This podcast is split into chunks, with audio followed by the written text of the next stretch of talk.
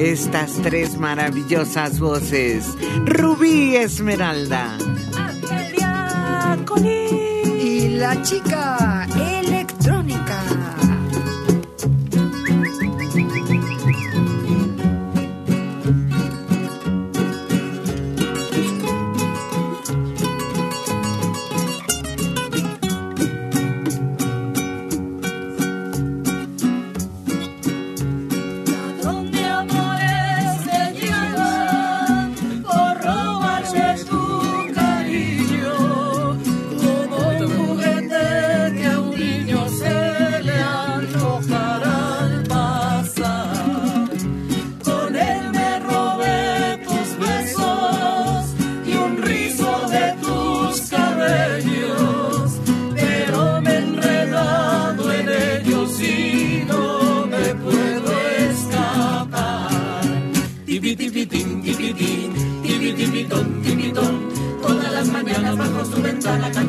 ilusión.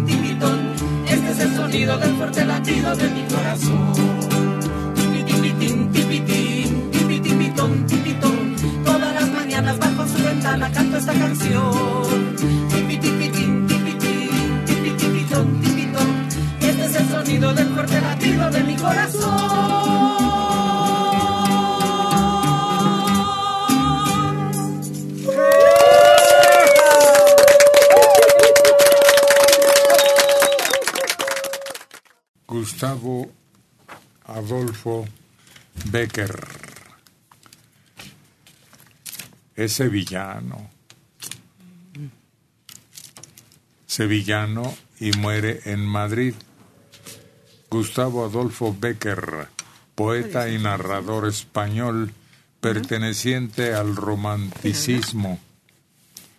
Su obra más célebre, Rimas y Leyendas, un conjunto de poemas dispersos y relatos reunidos en uno de los libros más populares de la literatura hispana. Gracias compañeros. Lo que sigue. Lo que sigue son dos guitarras, dos guitarras que envuelven el ambiente y dos voces que dan marco, un marco muy importante a las guitarras. Carlos González y Checo Padilla.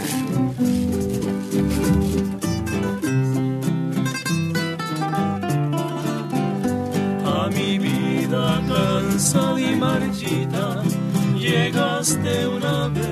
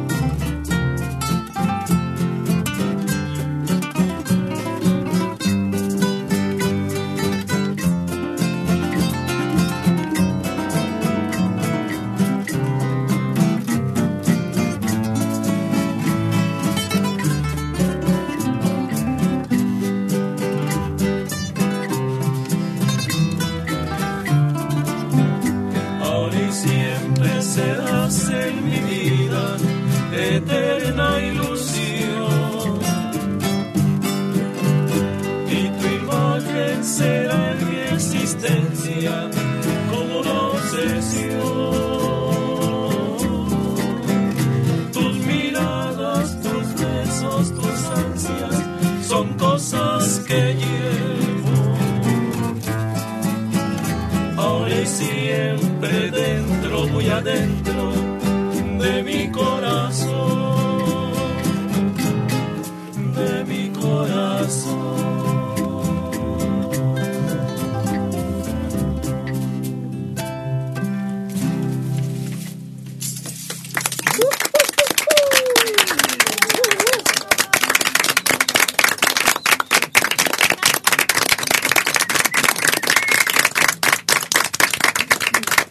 La canción es de un potosino. Mario de Jesús. No, ¿no? no, Eh, sí es de Jesús, ¿no? no. Creo que no. A ver, averigüenlo. Averiguadoras. José de Jesús Morales. Amigo nuestro. Bueno, sí era de Jesús. Bueno, si es de la compañía de Jesús, te lo paso. No, estuvo mucho tiempo en el cochinito tocando el órgano y poniendo la adivinanza musical para que intentaran romperlo y llevarse todo su contenido. Yo creo que era un hombre de mucha memoria, ¿no? Porque imagínate tener que interpretar tantas melodías para que las adivines. Ah, claro. Sí, se le seccionaban, por supuesto, desde antes. Ah, ok. Sí, pero sí, sí las tocaba todas. sí, pues es que eso es lo difícil a veces acordarse, ¿no? Aunque te las pongan luego ahí, dice, ay, Murió muy amolado. Ese es el destino de los genios en este país. Mueren en la pobreza. No les recompensa su inteligencia, su genio, su talento, su trabajo. Sí.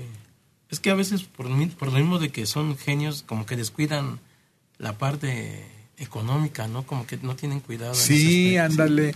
Tienes razón, Tamagotchi. Se dedican a crear y les vale poco. Pero si fueran comerciantes, sobre todo a los intermediarios, ah, qué bien les va.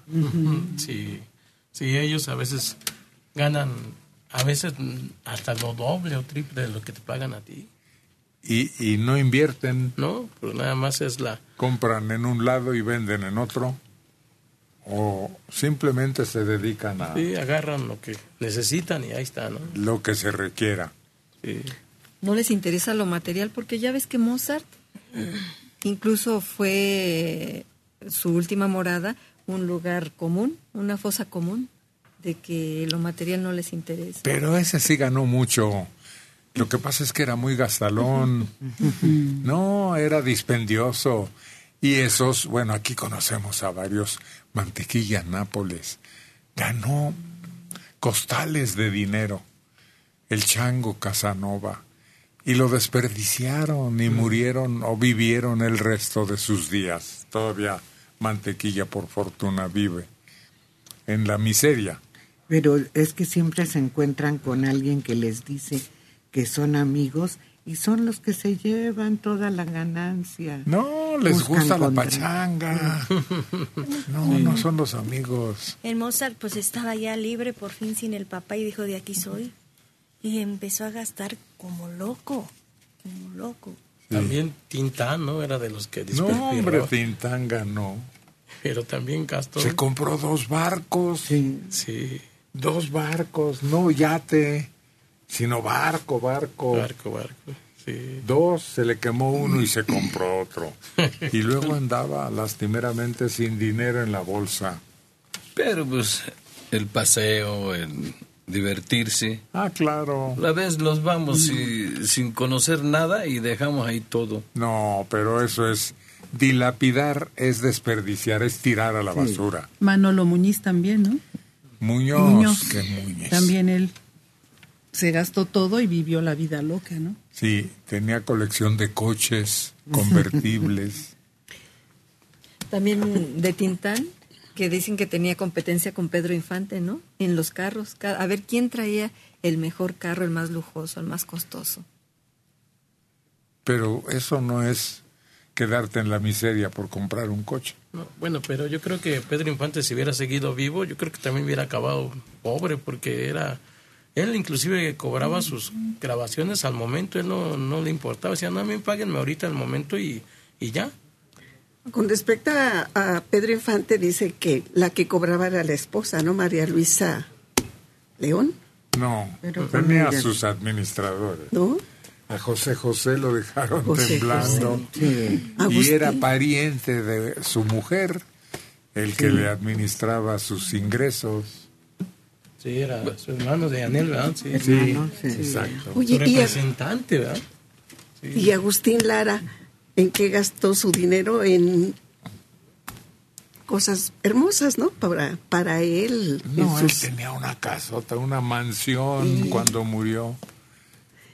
pero solo. Bueno, es que ya no le daban trabajo. Mm, Lo olvidaron. Sí, lo arrinconaron. Tristemente.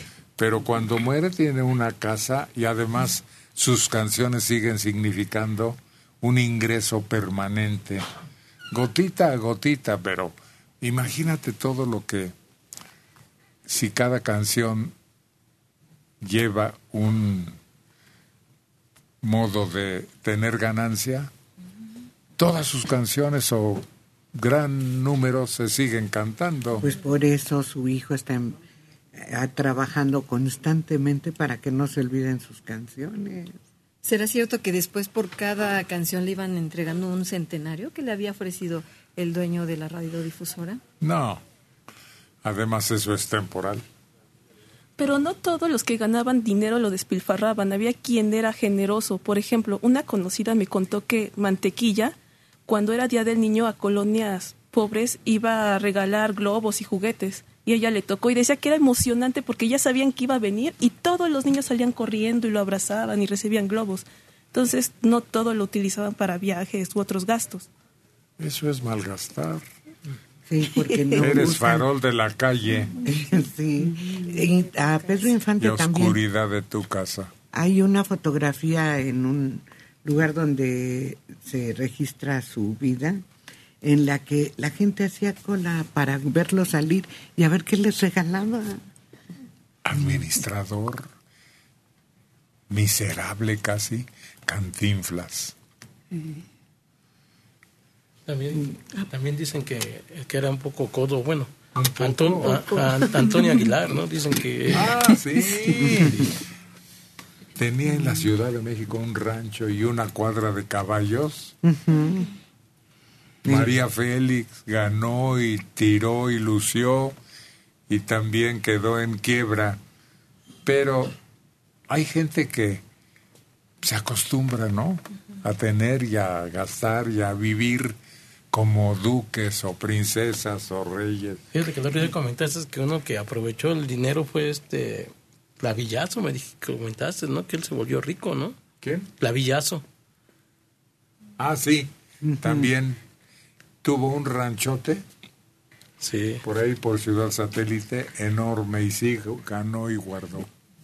Porque luego lo fraccionó, hizo un fraccionamiento. Sí. Y él lo anunciaba y vendió, pero lo que quiso. Oye, fíjate que ayer estaba viendo un video de la casa del Indio Fernández. Qué cosa tan más hermosa. Una hacienda enorme. Dicen que lo utilizaron en más de 150 películas. Que incluso ahí había filmado María Félix con Jorge Negrete. Y la hija dice que el problema ahora es mantener esa casa. Porque Es una fortaleza. Pero de veras, las dos casas más bonitas en México son esa, la de Indio Fernández y la de Frida Kahlo y su pareja, Y Diego. Diego Rivera. Y, y hablando de los artistas que fueron muy famosos, como Limpo Cárdenas, creo también murió en la miseria. Es No, hay muchos, la lista es grandísimo. José José, ¿para qué le das vuelta? Sí, de- ¿Cuántos discos vendió? ¿Cuánto tiempo fue popular? ¿Cuánto ganó? Hizo millonarias a las disqueras, ¿no? Sobre todo, y él se quedó muy pobre. La hija del indio, pues ya se murió. Creo que la maneja ahora un sobrino la casa, pero además ahí, ahí están las escaleras de donde se ve que ella se asoma. Es- ahí filmaron esa película, creo que fue El Rapto, donde ella está parada en la escalera y que le da una bofetada a Jorge Negrete. Esa fue filmada ahí en esa casa. Y se puede visitar y Y pagas se una puede cuota. visitar, sí. Sí. Y puedes hasta organizar una pachanga o una filmación si pagas. Se volvió pues un negocio vil. Y dicen que la construcción fue sumamente complicada porque está construida a capricho del indio. El No. arquitecto dice que se volvía loco con las ideas que tenía. Está sobre roca Sí. del Ixtle, aquel, o ¿cómo se llama el volcán? Chitle. Chitle. Del Chitle, Ujú. porque la construyeron sobre rocas. Pues es el, el volcán que está cerca de Ciudad Universitaria, ¿no? Sí. En el sur. cuya erupción cubrió toda esa zona eh, que le llaman precisamente el Pedregal, ¿no? No, la casa del indio está en Coyoacán. Por eso no llegó hasta allá. Mm, Ya muy, muy pequeña la roca, el pedregal sí, es roca firme, el pedregal. Tan es así que meter eh, la tubería para el desagüe fue muy difícil y muchas casas no lo tienen. De las casas que construyeron en los años 50 y 60. Lo malo que hacen unas casotonononas, ¿no? Que al rato nadie las puede comprar. Valen muchos ¿Y para qué millones. las quieres vender? Por, pues, por ejemplo, si uno, alguien, algún millonario que tenga, no que diga, yo voy a comprar esta casa, pues no les alcanza la, la nota. Y los hijos luego a veces se pierden y ya se anda apro- aprovechando el, el gobierno de ellas después. No entiendo qué dice En Checo. Coyoacán no hay letreros de se vende. Si, si yo quiero construir una, pues, ¿qué me importa lo que pase después de mi muerte? Claro. Pero me doy el lujo. Sí, inclusive esas casas, si ya no funcionan, las derrumban y ya pues, se acabó. Sí. Tan, tan. El terreno sigue siendo valioso. Sí, pues en Coyoacán, ¿no? Imagínate un terreno de ese tipo. Hay casas que son preciosas, tienen una arquitectura bellísima y los hijos de los que la construyeron o los que las compraron las venden, las tiran y construyen un condominio cuadrado de puros vidrios sin ninguna gracia.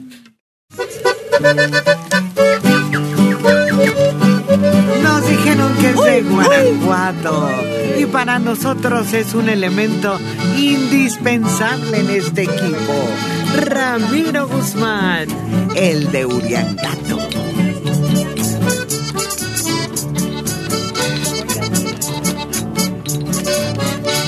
Mataron a la paloma que te llevaba un recado.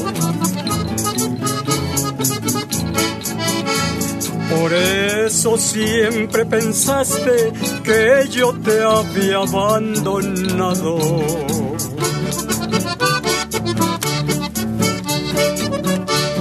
En él te contaba todo, te pedía que regresaras.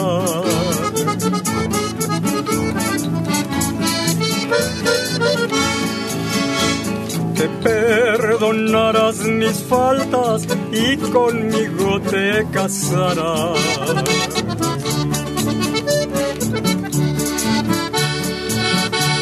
Por eso aunque pase el tiempo, no me podré perdonar.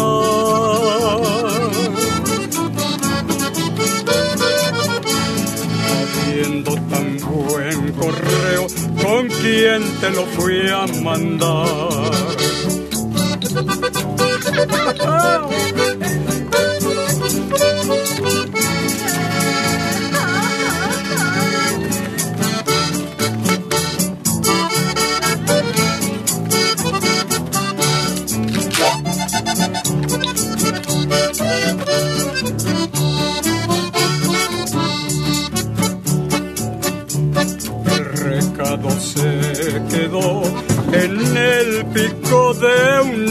una loma.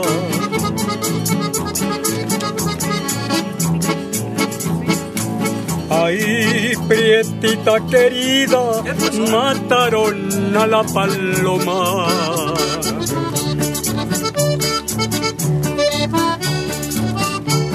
Por eso, aunque pase el tiempo, no me podré perdonar.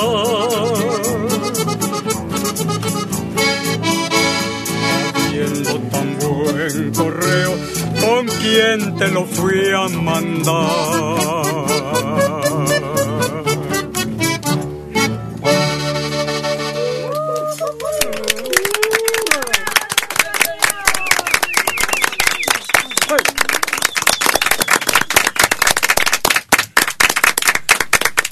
Uriangato, ¿cuántas muertes llevaba contabilizadas? ¿Argelia? 21. ¿Y la paloma? Pues nomás fue una paloma. Pues 22. Sí, 22, entonces. Si mataron a la paloma, pues súmala. 22. Eso. Exacto. Pero la paloma además dejó como consecuencia que no se enteraran del mensaje. ¿Y eso qué? Hubo alguien que murió de amor por no recibir el mensaje. Pues ¿para qué lo mando con paloma? Hubiera ido un propio. Pues sí, un mandadero. Exacto. Un mensajero.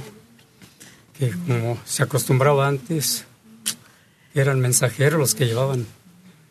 lle- Llevaban los telegramas y todo eso. y- pero todo eso se está acabando ya, porque pues ya los telegramas, pues ya muy poco.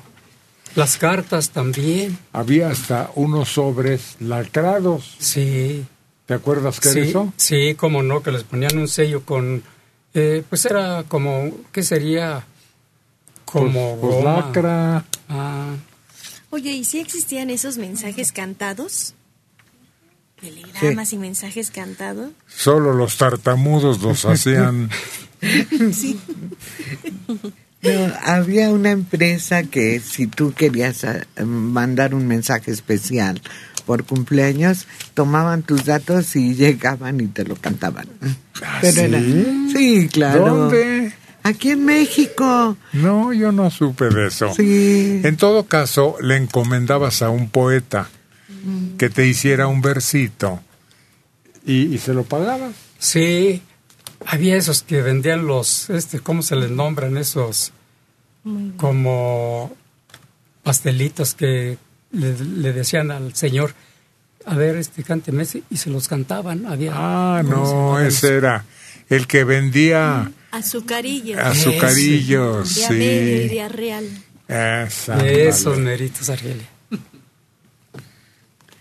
Oye, yo recuerdo que cuando la gente iba a hacer un telegrama le cobraban por palabra.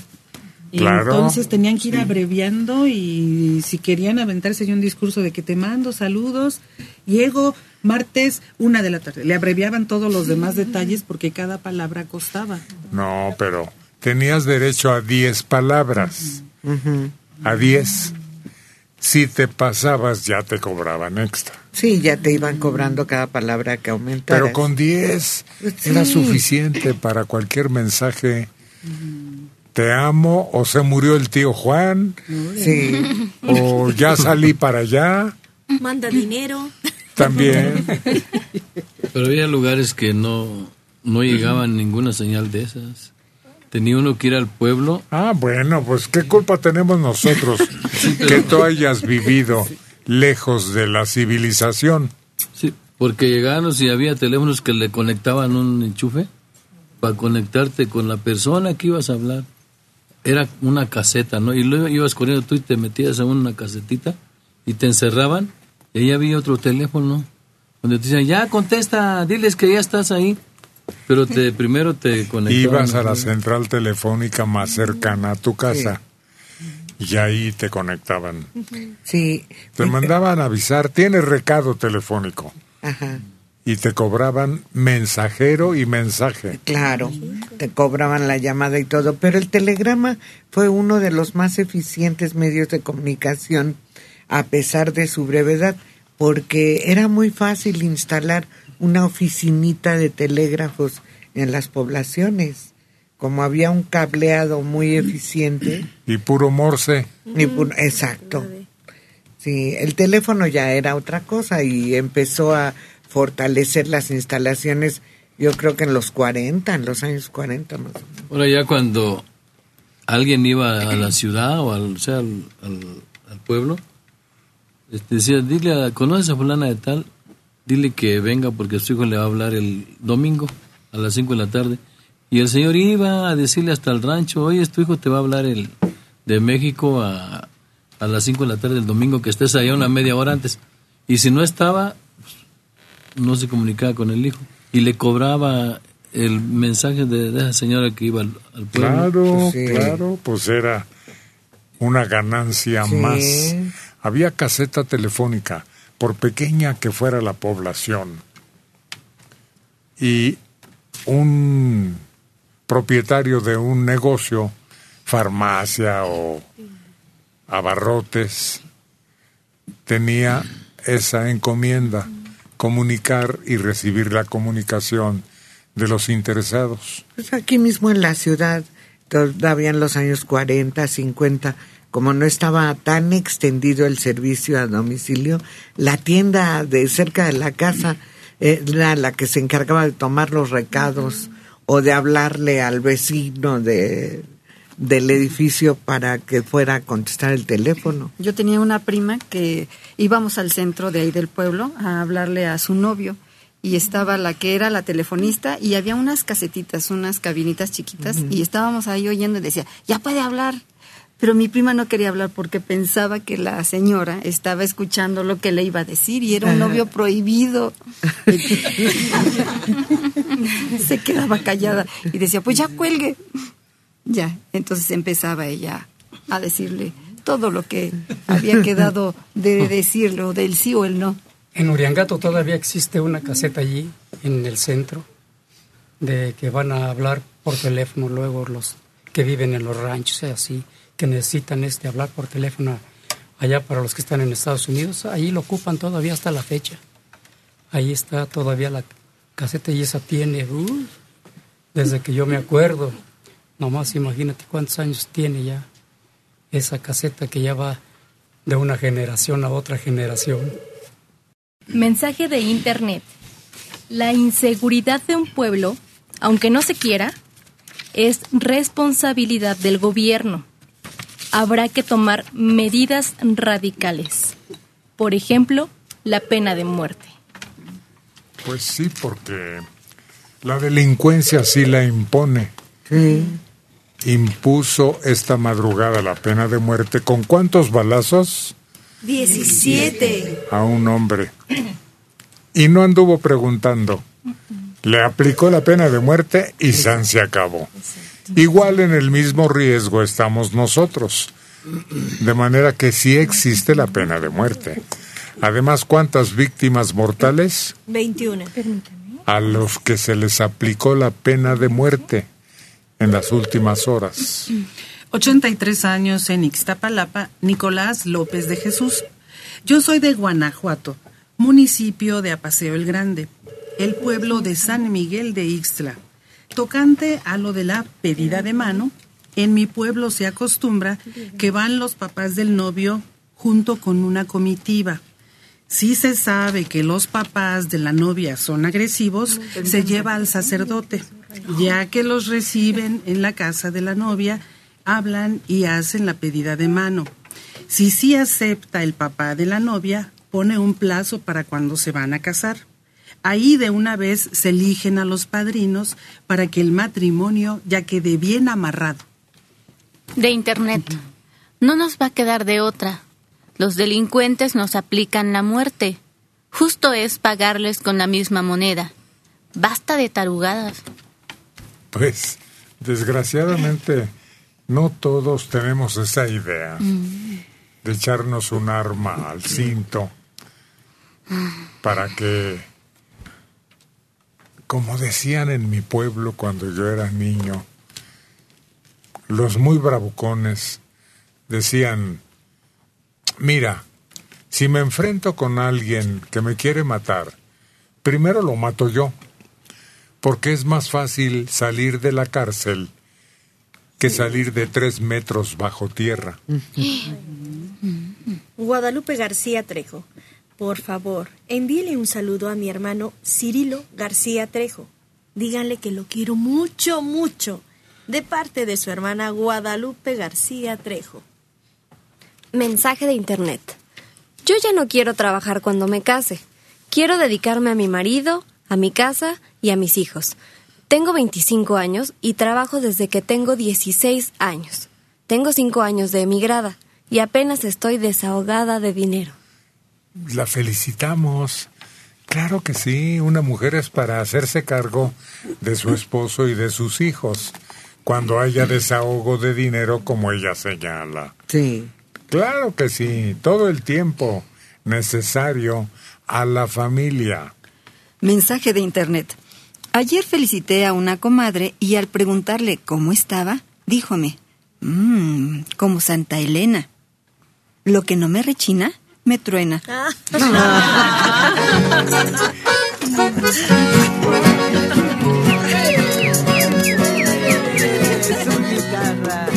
Esto que es una canción a un ave muy conocida que abunda en todas las ciudades.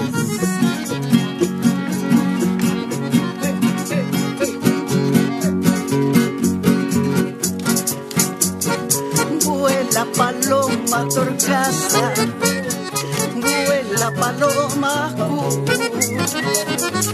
anda a buscarla a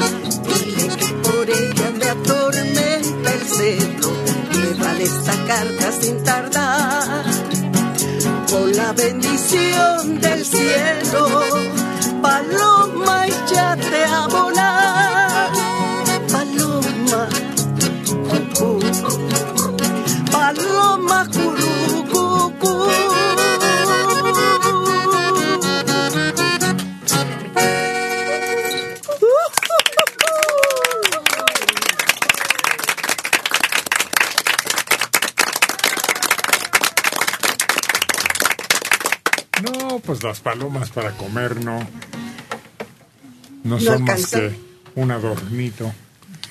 No, hay. ¿Cómo se llama esa gallinita chiquita? La. ¿Cómo se Perdiz. No, no. La. Que se cría, ay, ¿Cómo se llama? que se cría en un gallinero. Ay, no me acuerdo cómo se llama. Y que te la sirven en un restaurante chino, en un restaurante español, o te la pueden preparar en tu casa.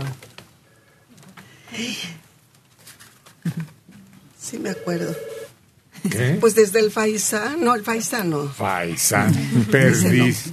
Está hablando de aves exóticas. ¿Cuál será? Murciélago. Entonces, ¿cuál es? Es- Hasta venden los huevos. Sí, ¿verdad? están muy de moda. sí. Son pecosos. Para las pollas. ¿Los huevitos de qué? Esos chiquititos. Oh, Son los chiquititos ahora sí. o estás perdiendo el oído o estás perdiendo la memoria. O las dos cosas. Yo creo que las dos cosas, porque no me puedo acordar. El- la gallinita chiquita. Pues ahí te quedas. Hasta, Hasta que que no te acuerde. acuerdes. En castigo, ¿verdad? Sí. Que sufra. Que sufra la condenada. No, luego se acuerda. Sí, no tarda. Sí. Qué, qué raro que no lo recuerde porque en los últimos años se popularizó mucho la venta del huevito y de la gallinita. Y generalmente cuando la pides en un restaurante, vienen dos. Sí, vienen dos. Vienen dos. Y esas sí rinden. Más o menos. Depende cómo Mm. la preparen, pero muy rico. La salsita. Sí. Y las hierbitas de olor y todo lo que le incluyen. Y vienen en una bandeja casi hirviendo. Bueno, si la tocas, te quemas. Sí. ¿Cómo se llama? ¿Y vienen ya cocidas? ¿Eh? ¿Vienen ya cocidas o Pues sí. ¿Para qué las quieres crudas? No, ya destazadas. Sí, claro, ya limpias, ya preparadas para que la consumas. Sí, los huesitos te dan entretenimiento. Sí. Estás ahí despacito, poco a poco. De los platillos que está permitido comerse con la mano. ¿De qué color son?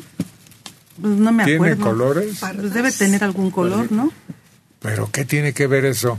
Pues es que le ¿Que a poco dices una gallina colorada que me traiga? La gallina colorada. ¿Qué? No me acuerdo. Además, Se me hace que ella es muy coda, por eso no. Ah, ¿Por Porque es caro el platillo. Fiesta. Sí, pues. Bueno, sí es caro. Ah, sí, Sí, claro. sí, sí, sí, sí. es caro. Pues es que te digo que hay que empinar el codo para. Pero pues no, no. Yo, yo lo fui a probar allá a Celaya, ese, ese platillo. Ah. No, pero aquí- Sí, como la rana, por ejemplo, también, ¿no? Ajá. Es una exquisitez y raro y difícil. Bueno, la lagartija esa grandota, ¿cómo se llama? Iguana. La iguana, la víbora. Son platillos raros que solo en ciertas partes puedes, Puedes comer. disfrutar. Y además, por ejemplo, la iguana, yo nunca la he probado aquí en México, pero ah, en Guerrero, ahí en las orillas de la laguna, ¿cómo se llama? Ahora La- sí ya me acordé. ¿Ya te acordás? Sí, la codorniz. Ah, ¿La qué? Codorniz. Ah, sí. Es que se oyó godorniz. No, no, no. Codorniz. Sí. Sí, es una gallinita, ¿no? Ujú. Y si es parda, chiquita, así como que la ves y no es muy lucidora. No, pero ya en- En el plato sí. no, no, en- no vienen en un plato, vienen en una charola. Que mantenga el calor. Sí, Sí. Porque si no, no sabe rica, se pone dura. Eso. ¿Que es dura o es, o es suave, no? No, es suave, pero se enfría muy fácilmente por pequeñita. Entonces la ponen en un plato especial para que mantenga el calor. Y ya estamos viendo los harapes y los sombreros. Se acerca Caín y Abel.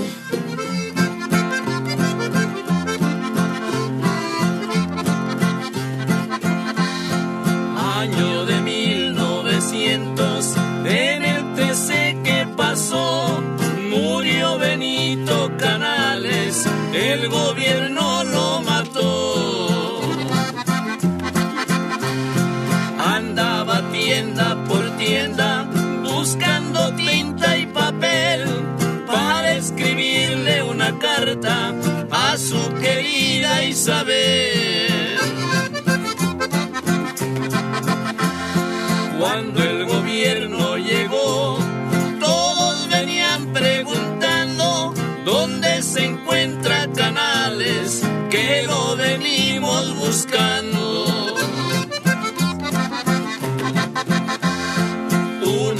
mujer tapatía fue la que les dio razón.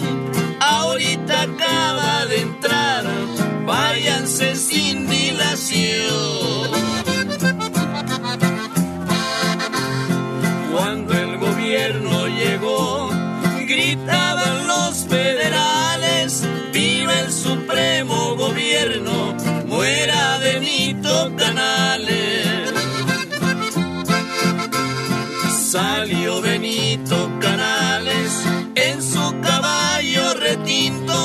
Con sus armas en las manos, peleando con 35.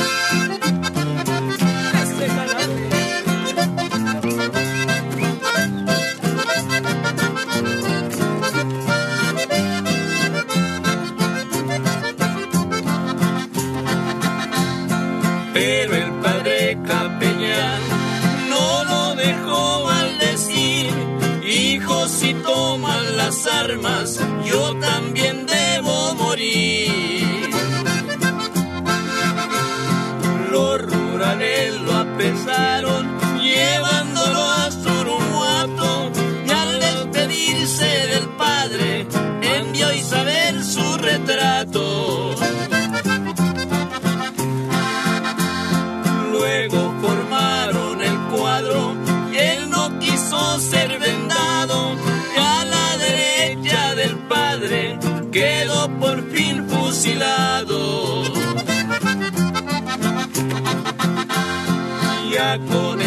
me despido, al pie de Bello Rosales, aquí termina el corrido de don Benito Canales.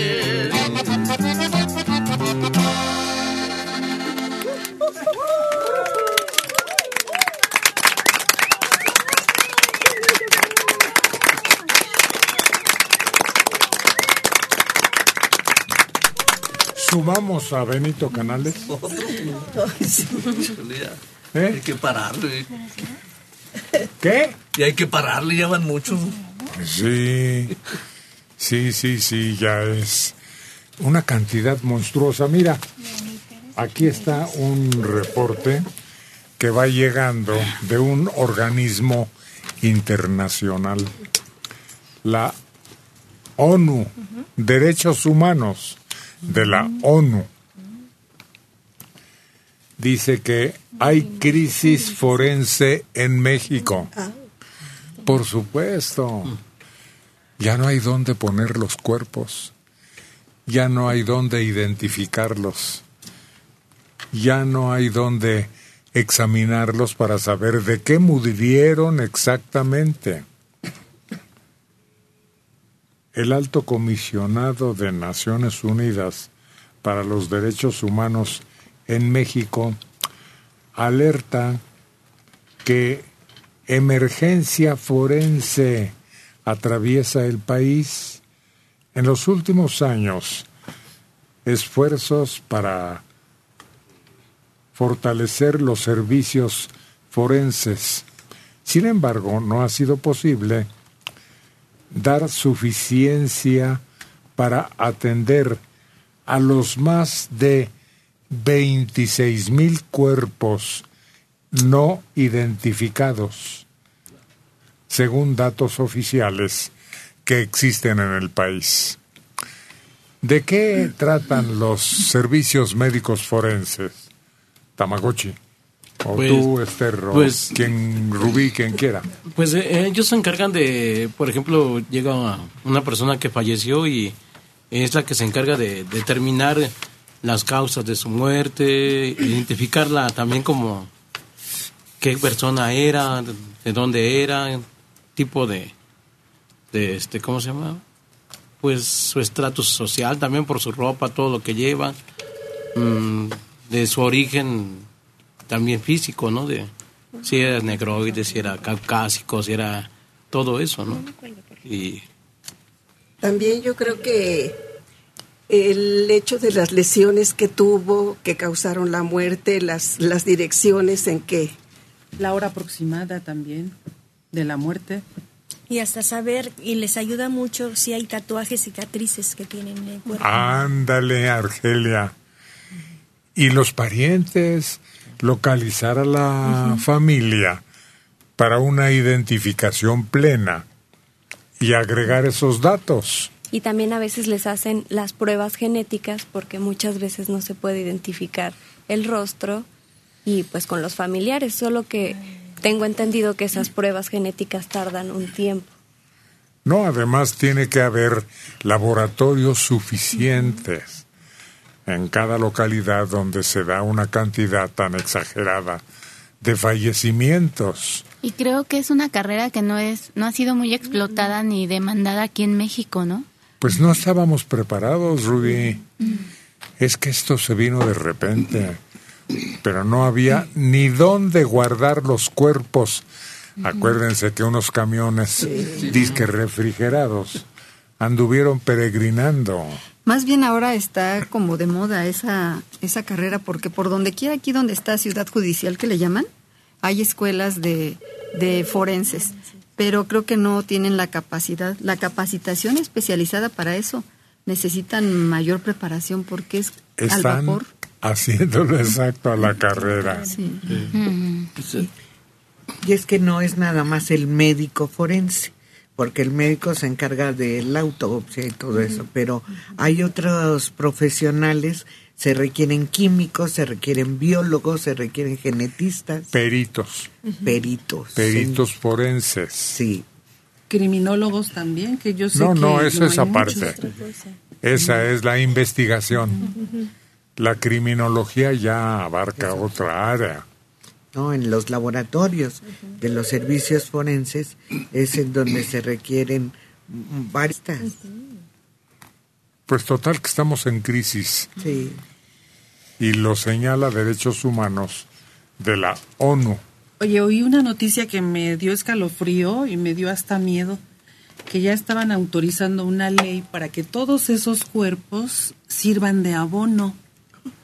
Entonces, En Estados Unidos está en estudio de que aquellos cuerpos, antes se daban esos cuerpos, esos muertos a las escuelas de Medicina. Precisamente para que aprendieran a abrir y ver lo que uno tiene adentro y bla, bla, bla. Pero ahora son tantísimos muertos. Y ahora se piensa eso, que vaya uno de nosotros a parar a un jardín, a un jardín público para alimentar la maleza o los árboles. Cuando, cuando vayas a sembrar tu milpa, ¿no? No, no, la milpa no, porque esa es de recuperación instantánea. No, los árboles de los cementerios no se han fijado. Sí, qué bonito. Qué bien surtidos están. sí, crecen frondosos.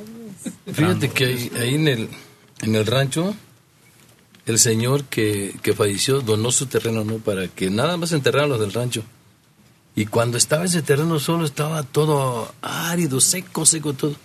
Y ahora que hay mucho ahí, ese lugar tiene hartos árboles verdes.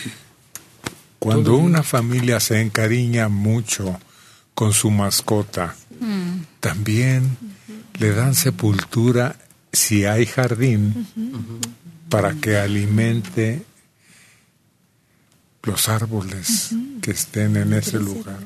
Oye, pero yo creo que eso sería lo mejor que termináramos así, que en una fosa común. Allá Ahí tú, con- no, donde quieras. Preferiría acabar en un Yo árbol. ya estoy creyendo que soy eterno, Rubí. Sí, yo también. Está fregado, ¿me ves?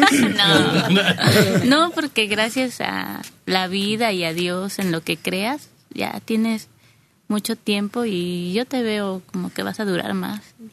¿Sí? ¿Cuántos más me calculas? Híjole, pues no, no Porque sé. antes decíamos, ¿cuántos años me echas? Ahora yo te pregunto a ti, ¿cuántos años me echas en el futuro? Los que tú quieras. No, hombre, como los que yo quiera. Sí. Sí. ¿Cómo me ves en comparación con los ancianos de tu familia? Pues igual, ¿Igual de qué? de bien. No, de bien. Me quiere dar la suave, Rubí. No, yo veo también a mi abuela muy fuerte. ¿Sí? Sí. Sí, muy fuerte. Tiene 80 años y está muy fuerte. Se ve como tú, yo creo. Ah. Sí. Y no se queja todos los días como yo. Ay, me duele. Ay, me cuesta trabajo. Ay, tengo que apoyarme. No. ¿No? No, no, no. Al ¿Y, menos y no de apetito está bien también? Bien. Ah, porque yo sí, ¿eh? Sí. Ayer le entré al pozole a rabiar. Ah, qué rico. Hubo pozole en la casa de usted. Gracias. Y ya ven, se le pone su cebollita bien picadita, sus, eh, estos, ¿cómo se llaman? Rabanitos. Ándale, delgaditos, delgaditos. Bien ricos. ¿Qué más se le pone? Lechuga. Lechuga. Lechuga. ¿Qué más? Orégano. Orégano, Orégano. para que le dé sabor. ¿Qué Limón. más? Limón.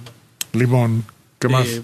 Aguacate. Aguacate, claro, sí. Sí, aguacate Si está bien caliente, todo eso se vuelve un platillo exquisito. ¿Qué faltó? La carne. No, pues esa por supuesto. Salsa, algunos le ponen todavía Salsa y carne.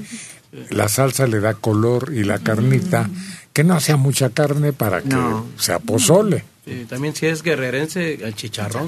¿no? No, no, no, no. El pozole no, hermano. No inventes. Las tostaditas que lo acompañan con Eso. Isidro ya dio el elemento que faltaba.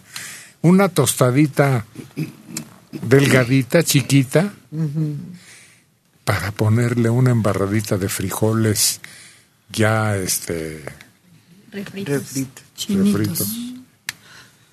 cremita. Ah, sí, con la cremita también en la tostada. Le echas una embarradita de salsita así. se- Ay, yo creo que regresando voy a ver si quedó.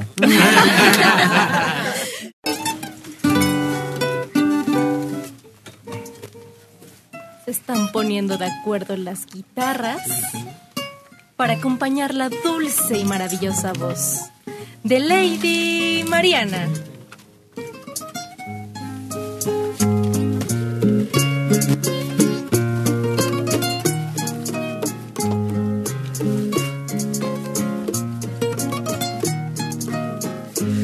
Estoy perdido y no sé qué camino me trajo hasta aquí.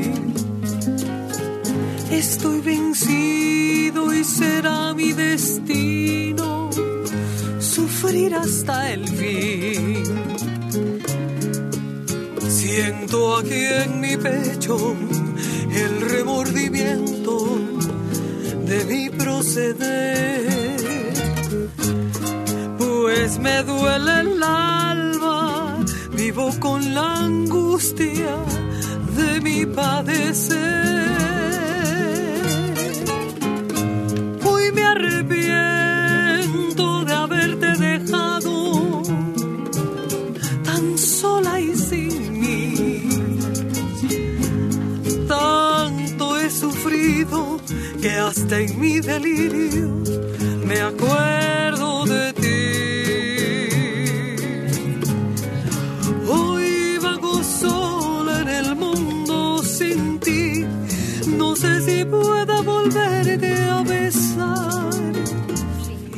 niña me pongo a llorar porque ya te perdí.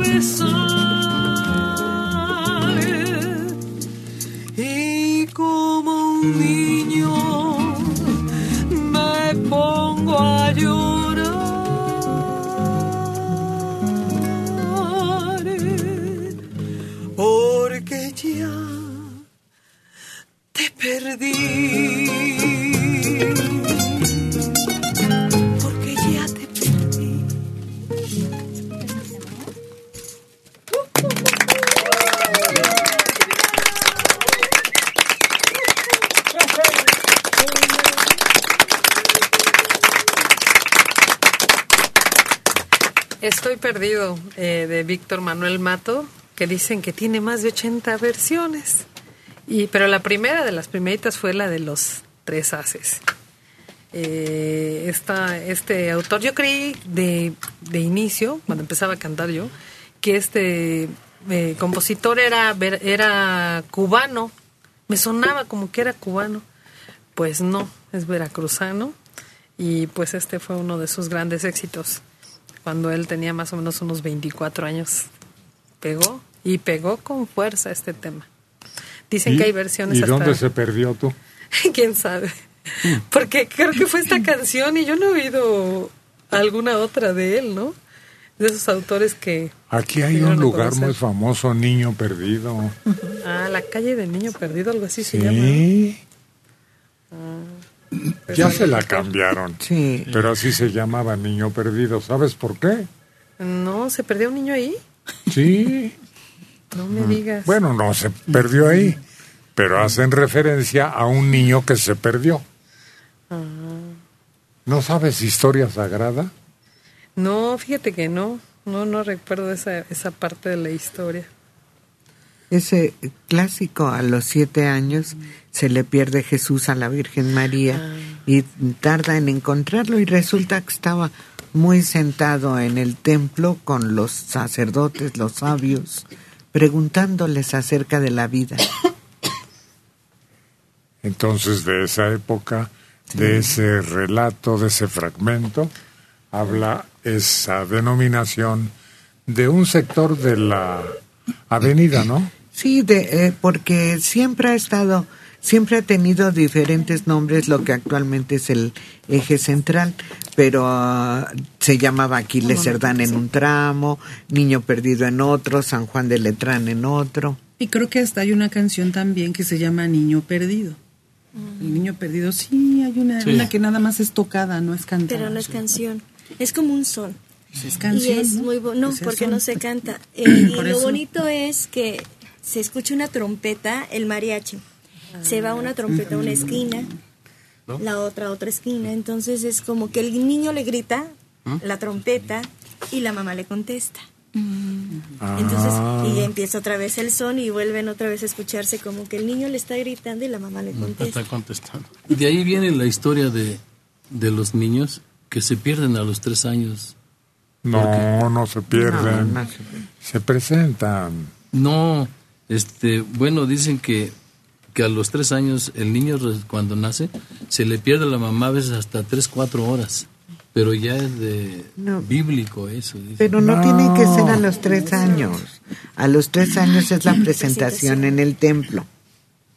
Y el niño se puede per- perder al uno, a los tres, a los cuatro, a los cinco.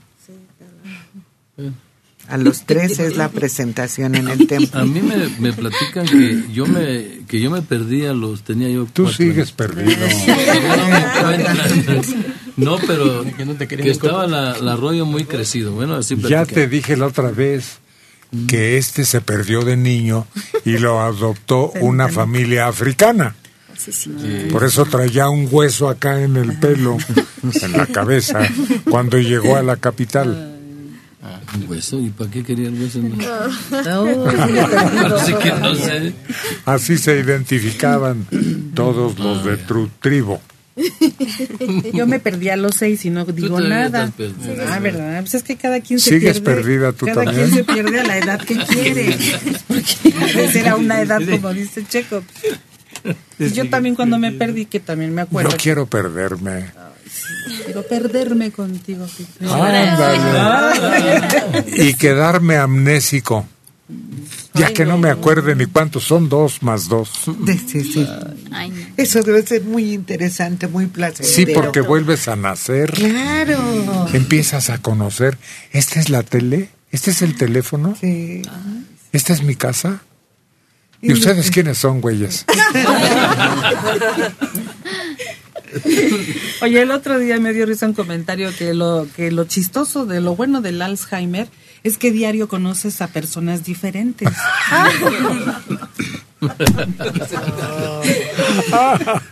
Oye, qué chiste tan cruel. Ay, sí. Es de, de negro presagio ese chiste. Sí, no, pero además es algo tan Una dramático. falta de respeto. Claro. Para algo tan serio. Sí, algo tan no, dramático. No, qué barbaridad. Juegas con fuego electrónica. Me fue ya mi- 52 años, José Antonio Cabrera Venegas, de Tecámac. ¿Me pueden dar el número telefónico del dermatólogo? 5564 54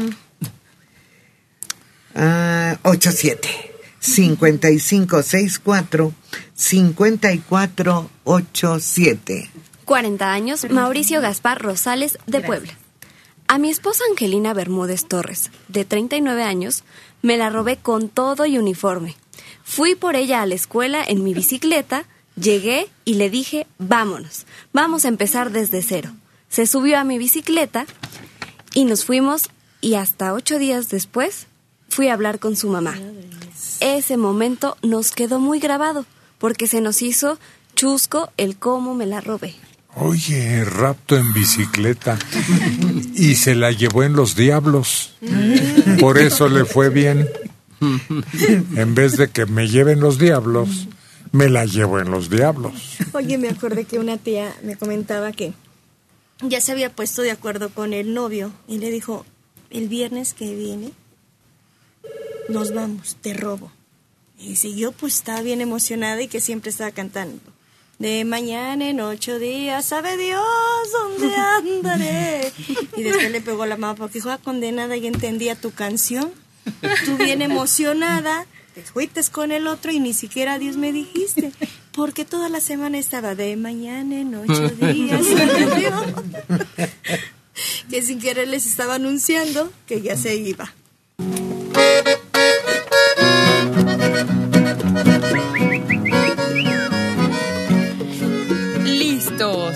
Con una guitarra, un acordeón. Checo Padilla, Isidro Castro.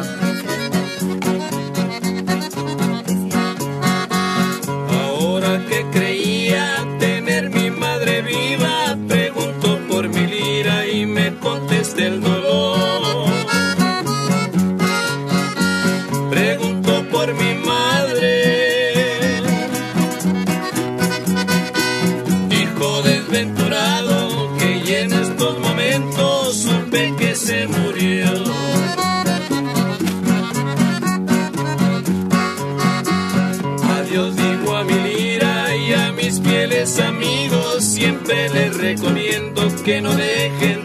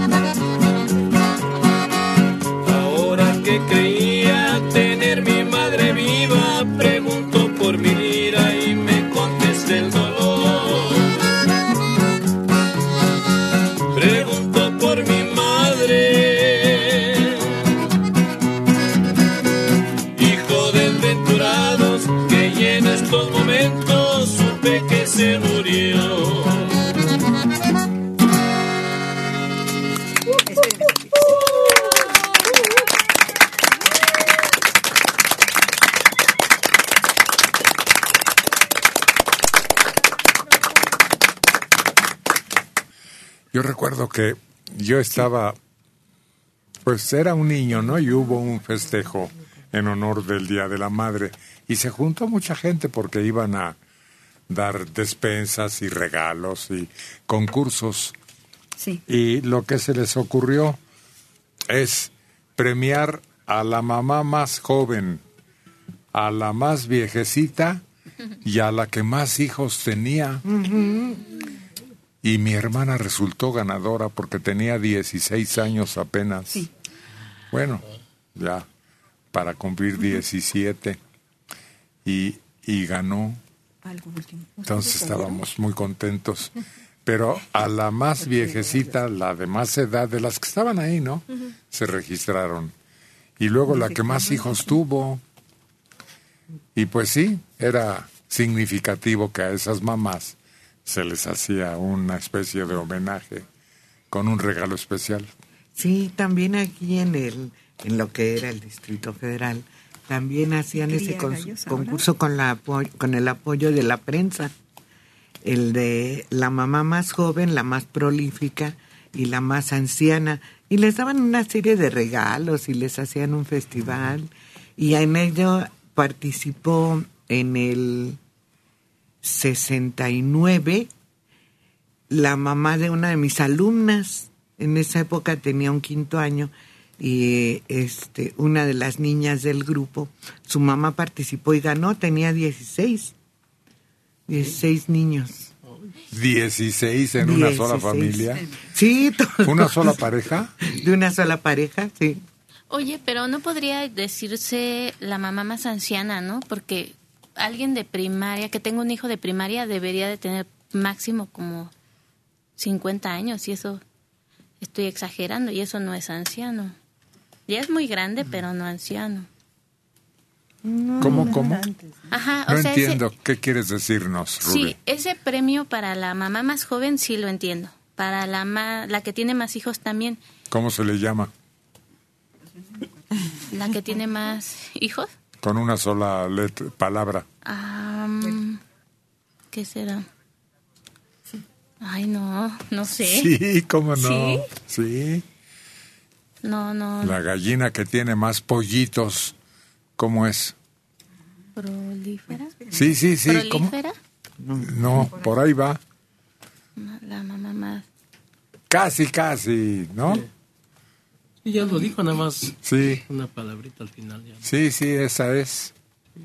Prolífica. Ah, prolífica. Sí, así es. Ah.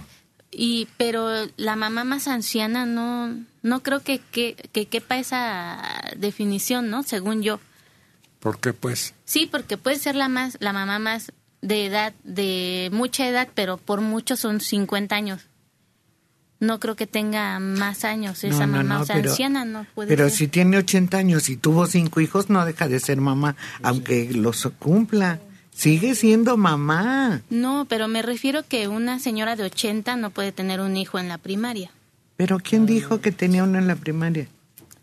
Es que están hablando de que en un evento de una primaria No. se le da un premio a la mamá No, a ver, a ver. grande. Dije, cuando yo era maestra de primaria, que tenía quinto año, la mamá de una de mis alumnas participó como la mamá más prolífica y ganó porque tenía 16 hijos. Eso fue. No nos entendimos, pero bueno, ya. No vamos a discutir. Pues que se pongan los guantes Bueno. y a quien gane le damos la razón. Canela y canelo. Oye, nosotros un día fuimos a una fiesta de, de ahí del pueblo, ¿no? Y fueron muchos familiares que vivían en unas comunidades cercanas. Yo no conocía a esa tía y de repente vi, pues llegó mucha gente, pero mucha gente. Y ya después platicando, dijo, pues yo ya nada más me quedan nueve hijos, ya nada más tengo solteros nueve hijos. Y le digo, ¿y cuántos hijos tuvo tía? Veinticuatro. Y dice, lo único que siento, dice, es que cuando yo ya fui mamá y cuando ya tuve a mi último hijo, ya no existía ese concurso del que hablas. Porque decía que, que en otros años, ahí mismo, a una familiar, pues yo creo que también familiar mío, le habían dado el premio. No sé cuántos habría tenido. No sé si estoy mal, pero ¿te acuerdas que había un concurso en la televisión de Reina por un día? Claro. ¿No se daba a las mamás con ciertas características? No, no, era otra la idea del el concurso. Era darle, festejarla como la reina del hogar. Pero no, no tenía que ver nada con las mamás. Le daban un día en el que todo el mundo le rendía homenaje, la, le daban su corona y su capa y le daban un montón de regalos. Pero eso a razón de qué situación? De, la, de que la mamá es el ama, el ama de casa por, y por su actividad merecía este, el homenaje. Sí, además era un sueño, ¿no? Porque pues tanto trabajo en la casa, tanta Ujú. labor, tanta obligación que reina por un día, pues imagínate. En el que no hacía nada. Y que Ujú. era todo para ella, ¿no? Y que era un día X, no era porque era su cumpleaños. Sí, no, algo, no, no. era un día que ella se sentía reina única. Ese día que, del 69 también, mi tío fue por mi tía la, para que concursara en la madre más viejita y ganó. Me acuerdo que llegó mi tía con, se llamaba Pablo Herrera, falleció de 110 años creo, con una con la prensa en primer, su foto en primer lugar y al lado Miguel Acevedo Mejía cantándole en un caballo. Y estaba la, la- mi tía recontenta y le regalaron, una, como era falda, ella usaba faldas de Adelita, ¿no? Le regalaron cuatro faldas y le regalaron una bolsa, muchas cosas le dieron, llegó bien cargada y su prensa, creo que todavía sus hijos la conservan esa prensa, ya, ya está toda descolorida, pero ahí está la señora todavía.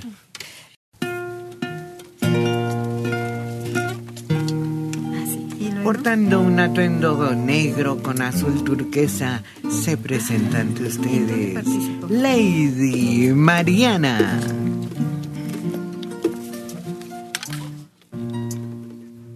Qué bonito es el sol de mañana. Al regreso de la capital. Qué linda se ve mi Susana cuando va corriendo por entre el trigal. Ya se ve la barranca y el puente. Y mi perro me viene a encontrar. El arado se queda pendiente porque ya los bueyes no quieren jalar. La humareda de mi jacalito ya se extiende por todo el trigal.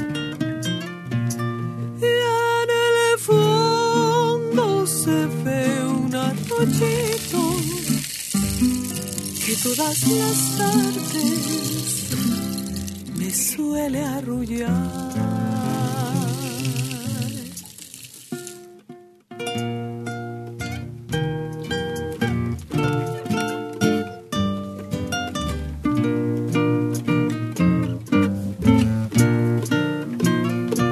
Ya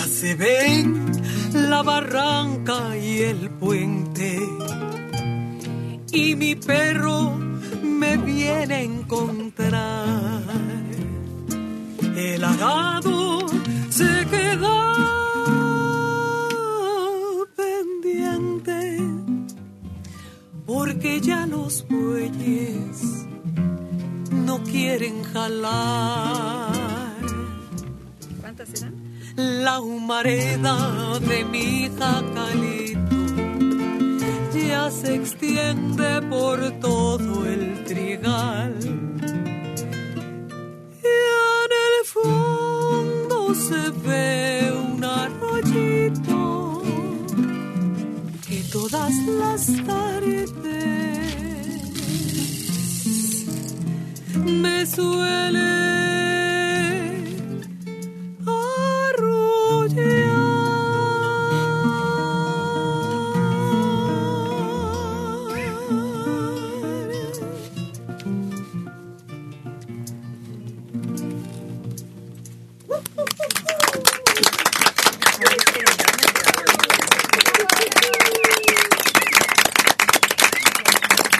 Lady Mariana.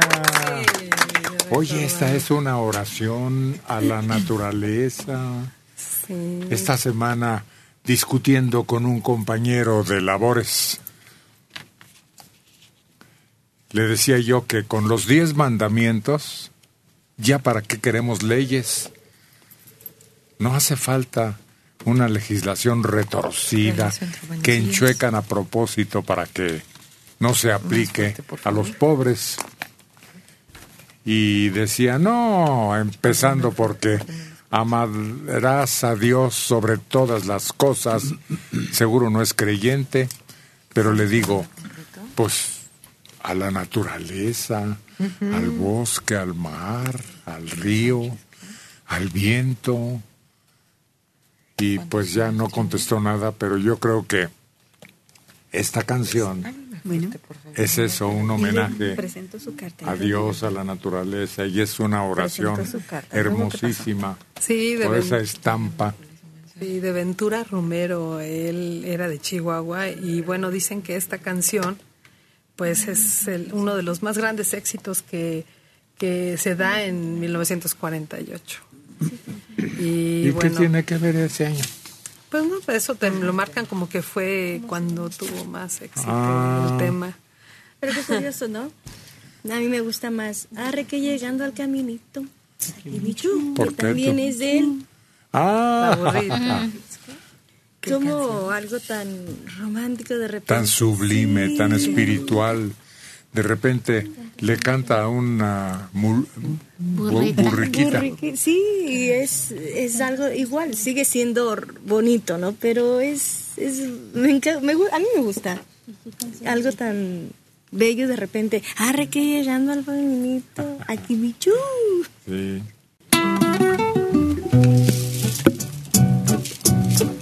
El requinto de Carlos González Tamaguchi parece que romántica.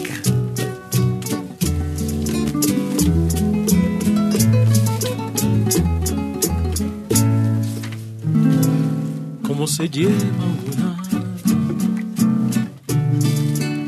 Todos podemos una marcha llevar en este mundo tan profano. Quien muere limpio no ha sido humano. Si vieras qué terrible resulta la gente demasiado buena, no comprende, parece que perdona, pero en el fondo siempre nos condena. Vuelve conmigo, mi que tus errores no me causan temor, pues mucho más que todos ellos vale uno solo de tus cabellos. Muere, así yo te quiero, por eso ya ves que al sentir tu mirada espaldas al mundo para adorar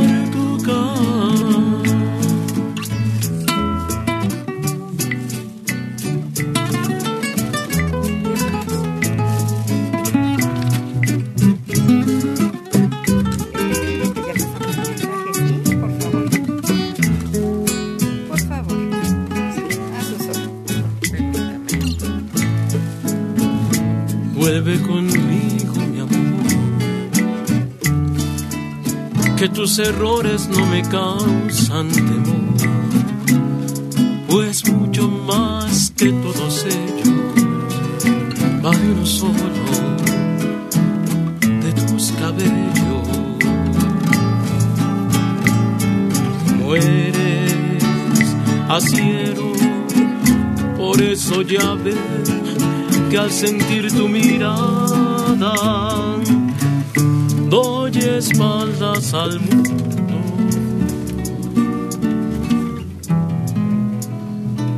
para adorar tu cara.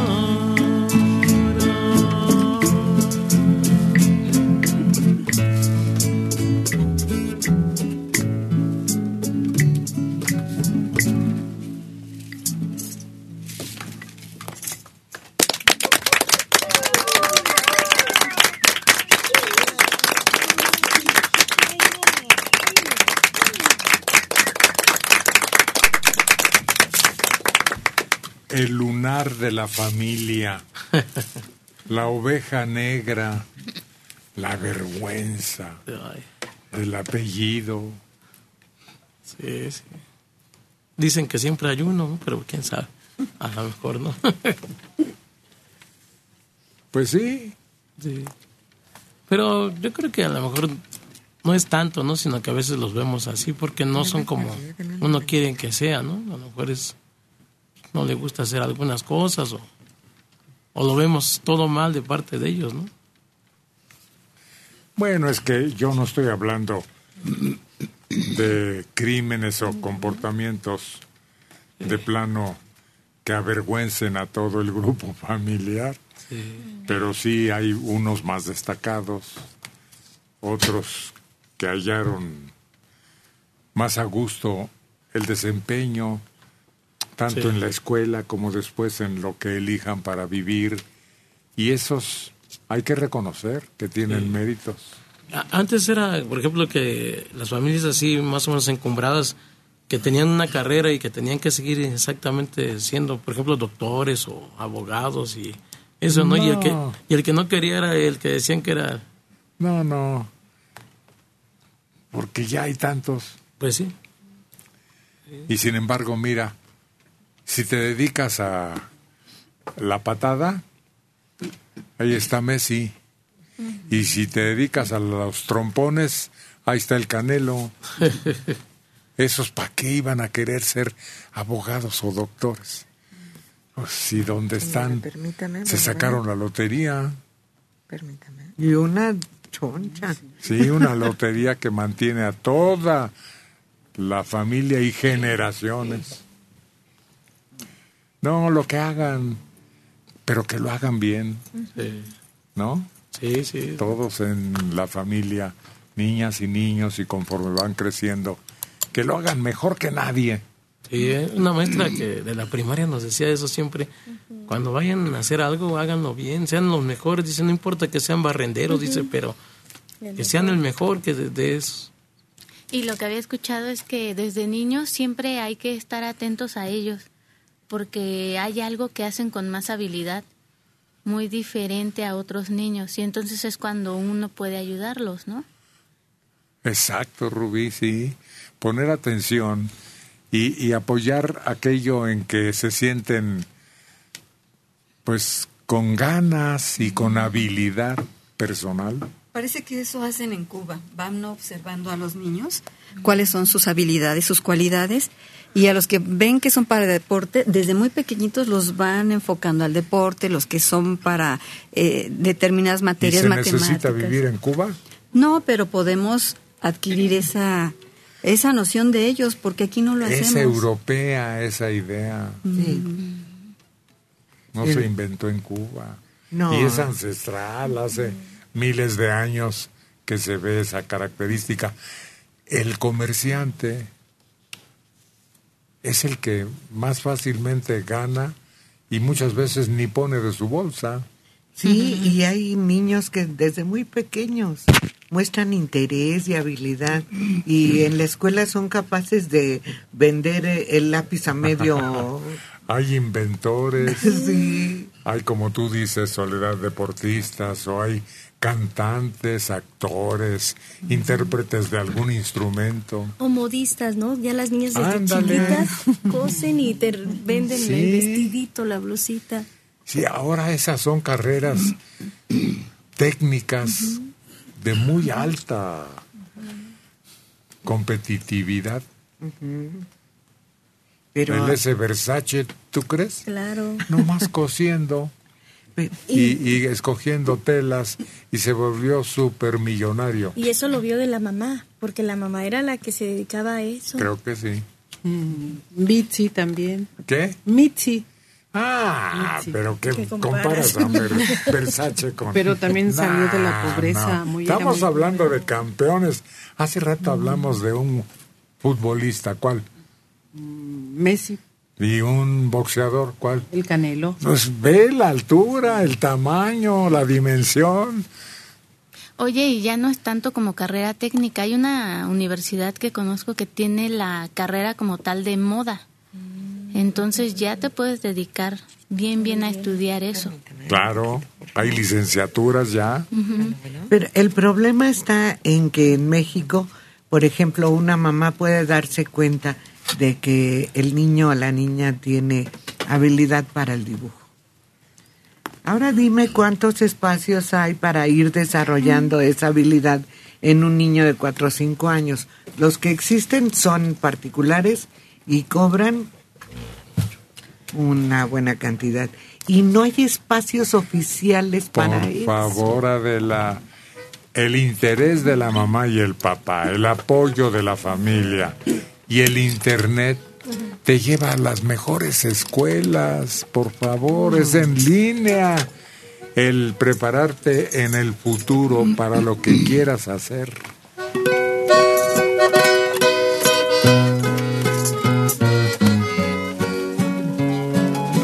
La chica electrónica que luce una cabellera radiante, larga y ondulada se presenta en estos micrófonos de Buenos Días.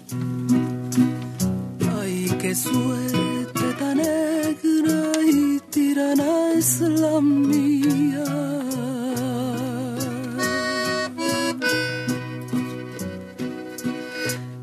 Al haberte encontrado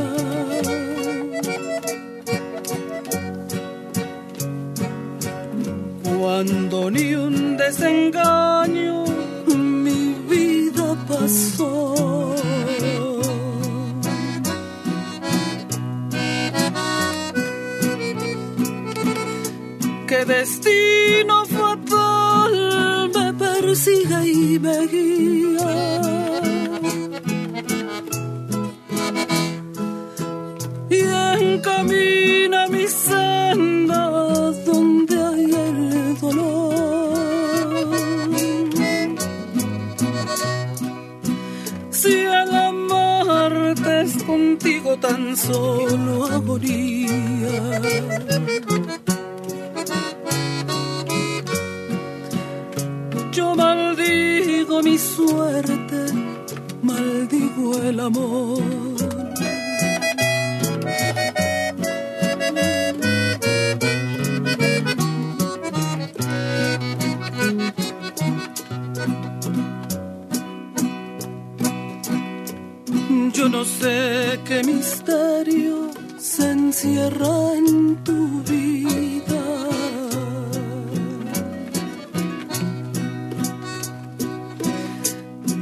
Jamás he podido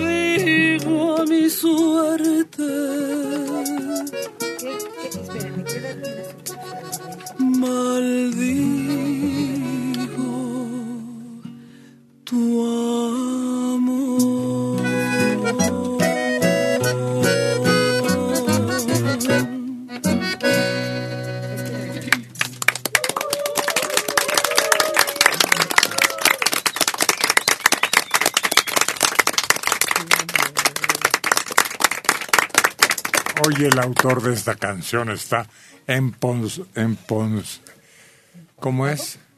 ¿Eh? ¿Empolvado? No, con veneno. Emponzoñado. Eso. ¿Cómo es? Emponzoñado. Eso. Y maldice su suerte y maldice el amor. Se maldice a sí mismo. Pues sí, escupe para arriba. Sí. Sí, yo creo que sí ha de haber estado muy amargado cuando escribió esto. Qué trágico Sí. está, sí. ¿Es de Cuco? Felipe Valdés Ah, Leal. Porque Cuco también tiene, Tiene unas así. esas que son medio... ¿Cómo, Ándale. ¿Cómo se le llama cuando...? Pues ya que se suicide el autor. Con esas consideraciones. Oye, pero fíjate que ahí se unen en esa canción el- el- la letra y la que la cantaba, ¿no? Porque la cantaba de una forma tan lastimera que dices, ay, ¿Era Flor? era Flor Silvestre. Y parecía como si de verdad ese, ese dolor... Es que ella como que lloraba. Bueno, como que sollozaba. No era un llanto abierto como el de la Tadiakuri. Es que la Tariacuri pujaba, ¿no? Y ella no. Era muy melancólica y después le ponen una armónica que, Dios mío, en la- lo remata porque se oye más triste, más melancólico. Sí, Muy sabrosa canción. Pero nada más como canción. sí, nada más. Muy bien. Escucha un acordeón llegar y se acerca al micrófono de Buenos Días Chilo Castro.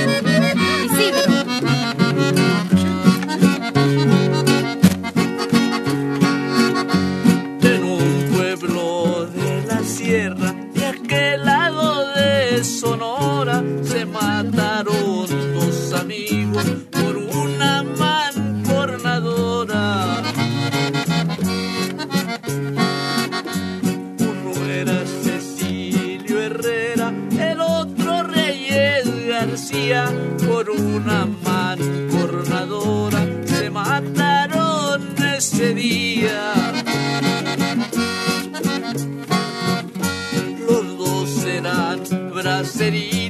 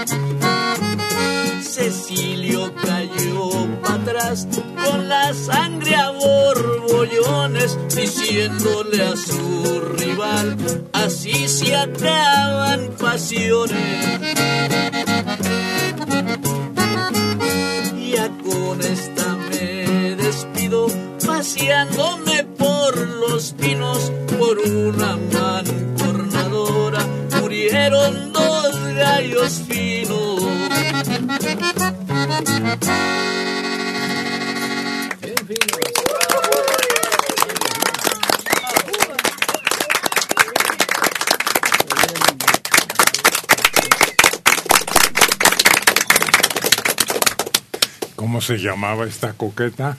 Este, la Rafaelita. Listo, Marita. Cecilio Herrera y Gracias. se mataron los dos. No, no Por andar coqueteando con ambos. Gracias. Ese que- Yo me figuro, ¿no? Sí, pues andaba con los dos. Seguro no, porque ahí se dieron cuenta hasta que estaban en la cantina, ¿no? Yo creo todavía no sabían. Más que ahí se descubrieron. A la hora que pidieron. Anda. Cántame una cancioncita. Recuerdo un corrido también que de, es- de, esta man- de esta manera, de este corrido, ¿no? ¿Cómo se pueden matar por una mujer, no? Yo no me mataría. Sí, ahí está, mano, llévatela. A esta edad ya tú y yo no. Pero, Le echamos la bendición. Pero cuando el alma está prendada y la sangre está ardiente y las ansias de poseer a una mujer que se te antoja mueven todo tu organismo interior, no te oigo que no. Fíjate, recuerdo un corrido eh, que dice... Pero qué corridos, la vida real. La vida real. Sí. ¿A poco nunca se te encendió la sangre como para echarte un volado a la vida con un rival? ¿Nunca, pues es- nunca? yo, yo fui muy miedoso para eso. Uh, no, pues... Pues es que con machete, al ver- yo, yo siempre vi broncas con machetes, cuchillos. Bueno, pero yo no estoy diciendo que te pelees. Machete, cuchillo, pistola, metralleta, no. Hasta se necesita ser muy hombre para decirle a una mujer, oye, no, para separarte de ella, porque te puede provocar efectivamente la que es muy veleidosa, muy coqueta, muy sugerente, te puede conducir a ti a una situación así que no quieres. Oye, no te conviene una mujer así. Y no importa lo que digan, porque él se, se atiene a que Van a decir, ay, no pudo porque no es muy hombre. Por eso le dijo, no, contigo No no, le hace. puedo. Pero Ahí nos vemos. preferible, claro. Sí. Preferible. Y además te puedes encontrar otra mejor. Más a modo. ¿No? Más a modo. Sí, exacto. Sí. Tú oyes muchos casos de, de así como el que están platicando, pero que comprometan a dos hermanos es lo, lo más... No, está peor a padre y a hijo. ¿Qué te pasa? Todavía dos hermanos son de la misma rodada, ¿no? Sí. Pero padre e hijo, así hay una película, ¿no? Sí. La de- La oveja. No, es la de Susana, ¿no? Esa, ahí se enfrentan No. todos. Ah, también. Sí. Sangre. No, ¿cómo se llama la película Susana, esa? demonio y carne. Eso.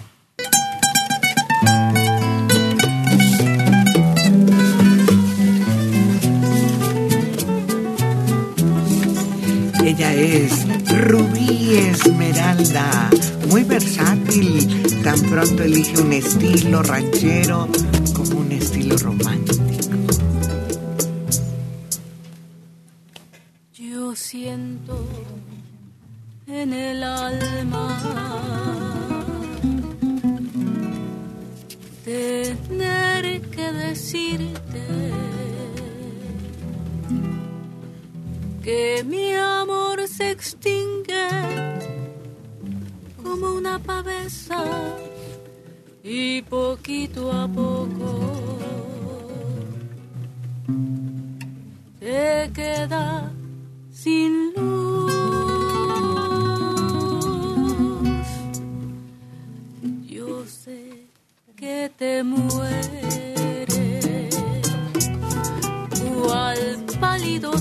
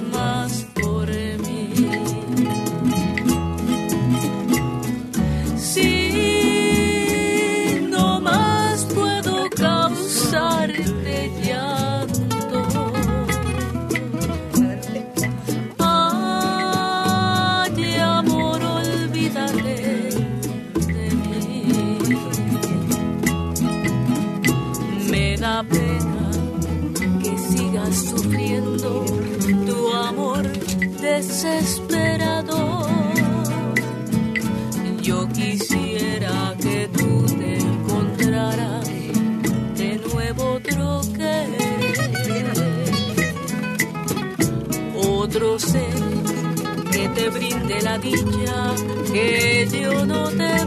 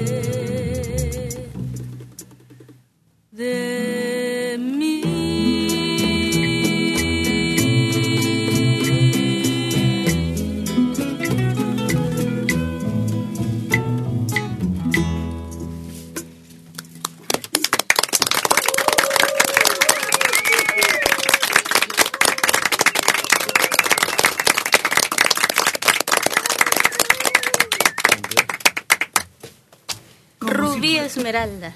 Como si fuera muy fácil, ¿no, Rubí? Nada más, olvídate y ya, ya, pas- damos vuelta a la hoja y ya. No, pues es muy fácil cuando uno aconseja, pero el chiste es tú que lo tienes que hacer es lo complicado. Y primero hizo todo lo posible porque lo quisiera. Y luego, ahora no, ya no me quieras, pues ya a mí ya no me gustas, pues ya. La que debe sufrir eres tú, no yo. Bueno, pero por lo menos tiene em, pues la decencia de decirle, ¿no? Ya no te quiero. Ya olvídame, búscate otra persona, te deseo lo mejor. Es una infamia eso. ¿Es eso o que sigas engañado? Ay, engaño también. Pues sí, sí, sí. Engaño es que no te digan la verdad, que no te digan nada. ¿Y qué tiene que haber una pasión así, muy encendida? ¿Qué tan empalagosa eres tú en el amor? Pues sí, sí soy empalagosa, la ¿Sí? verdad sí. Ah, apasionada. Ah, no sé si apasionada, pero empalagosa sí soy. Pues es lo mismo. No. Creo que hasta se pasa empalagosa.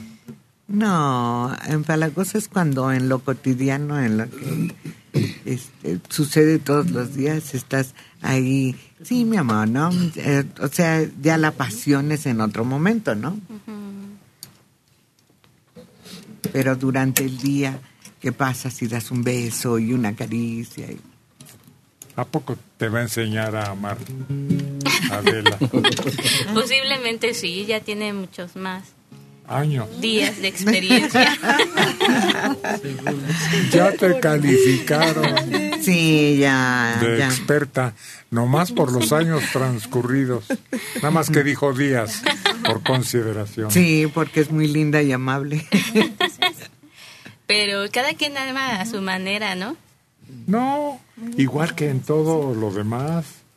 Así somos, es nuestro carácter, nuestra fuerza. Igual para odiar que para amar. Tenemos el temperamento, ¿no? Sí. Propio. Y aunque digan, ay, es que es- la tengo muy encima o algo así. Luego cuando no está la persona así, oye, ¿qué te pasó? Hoy no me vas a besar, ni me vas a abrazar. Al principio, ay, déjame respirar. Y después, ¿qué te pasa? ¿Te duele algo? ¿Por qué? Pues no me abrazaste, no me besaste. ¿Qué pasó? Se extraña todo eso. Por mucho o poco siempre es bonito. Sí. Y pues a lo mejor ya ni se acuerda Adela. No, yo creo que sí. ¿Sí yo se creo que ha de seguir amando. Yo supongo que sí. Sí, pero ya muy, como muy mental, ¿no? Nada más. No. No esa pasión que arrastra. Ah, bueno. No, pero empalagosa soy y, y no solo con la pareja, días. sino con las nietas, con los hijos, con las sobrinas. Yo sí no, soy- no se trata de eso. Yo se, se me hace que eres más empalagosa con los Consuelo, ¿qué, alimentos, los pasteles, los platillos abundantes. Es esa parte. También. Ese- esa parte de, de le- el hedonismo también la respeto ¿El profundamente. Hedonismo. ¿Y eso qué es? Cuando disfrutas, cuando sientes placer con muchas cosas. Pues estamos hablando de placer, pero apasionado. Sí. No de pasteles, como tú lo, lo piensas en el jamón. Ah, yo te hablé de, de mis seres queridos. Hasta Ay. Pero es que también los, eh, hay gente que es apasionada por los alimentos, ¿no? Claro. Que también se apasiona por la golosina o, o determinados alimentos en especial, ¿no? Entonces, pues, Es uno de los gustos más ricos de estar vivo y estar sano, porque ya cuando se te prohíben algunos alimentos, ¿qué tal el platote de mole que me aventé recientemente, Soledad? O tú, Carla, o quién más vio. Yo tú, también Checo. vi. Platazo. Sabroso y chulada. Ya cuando no pueda seguir pidiendo un platazo así de mole con sus frijolitos, su arroz por un lado. Ay, y una piernota que parecía de cerdo, no de pollo. Fíjate, pero tiene que ser algo verdaderamente delicioso, bien hecho, bien elaborado. A mí eso me pasa. A mí hay un platillo que esté bien hecho, bien preparado, con todos sus detalles y puedo cruzar la ciudad para comerme un plato, ¿eh? No, o sea, no es de que me guste el mole por el mole y lo coma en cualquier lado, no. Tiene que ser el mejor hecho, si no, paso. Pero esa es mucha exigencia. No. Pues sí, en todas partes. Imaginas que vas probando en distintos lugares. ¿Cuántos tienes que revisar, saborear para llegar al ideal? ¿Diez? ¿Nueve? ¿Ocho? No, pero en, los años que yo tengo ya pasé varios. Pero fíjate que así me pasa. Yo llego con mucha hambre y se me antoja un mole, pero si lo pruebo mal, se me va el hambre. Ya no me lo como, lo que ¿Cómo sea. Probar mal. Sí, o sea, si me sabe mal, si no me sabe rico ese Ah, platillo, se me si va está el muy hambre. Picoso. Si está muy condimentado, picoso, lo que sea, no hablando del mole, se me va el hambre. Y entonces yo creo me pasa igual que Adela y no me gusta. Y tengo que buscar donde sí me gusta. Aquí tenemos una compañera que cuando va pro- eh, vamos a comer algo así de mole, lo primero que dice es, deme la, la, pro- la muestra del mole, que, démelo. Y hasta la ven rara como diciendo, "Ay, está rara, y ya le dan una cucharita y, ándale, está bueno, sí quiero. Está bien. Sí. Sí. A mí al contrario, en vez de que se me fuera el hambre, cuando vi cómo te comías ese plato con mole, la piecesota de pollo, me dio más hambre. A pesar de que ya tenía mi plato, me quedé con más hambre. Pero cuando estás de paseo y estás probando todo, aunque esté picoso, le encuentras el lado amable, ¿no? Sí. A mí sí, me gusta probar de todo y siempre pregunto por qué es lo que mejor está y qué es lo que está más o menos. Entonces, ¿está picoso? Una probadita, pues con el arrocito se va disimulando y con los frijolitos todavía se disimula mejor con tortillitas hechas a mano. Entonces no es tanto que el producto, el mole en sí, sea el más rico, el más bonito, el mejor presentado, sino el que a tu alma le llega y que te sientes a gusto disfrutándolo poquito a poquito. Pica un poquito de ¿Y agüita con de quién lo compartes? Sobre todo eso. De 61 años, Jorge Campos Hernández en Gustavo Amadero. Cuando tenía siete años, me enseñaron que un suspiro es una semillita que nace del corazón y se manifiesta con los labios. Ah, qué bonito. Mm. Aquí está el texto original de este fragmento hermosísimo de Becker. A ver, ahora sí ya lo tienes en tus manos, Argelia Colín, saboréalo. Ya es mío. Los suspiros son aire y van al aire.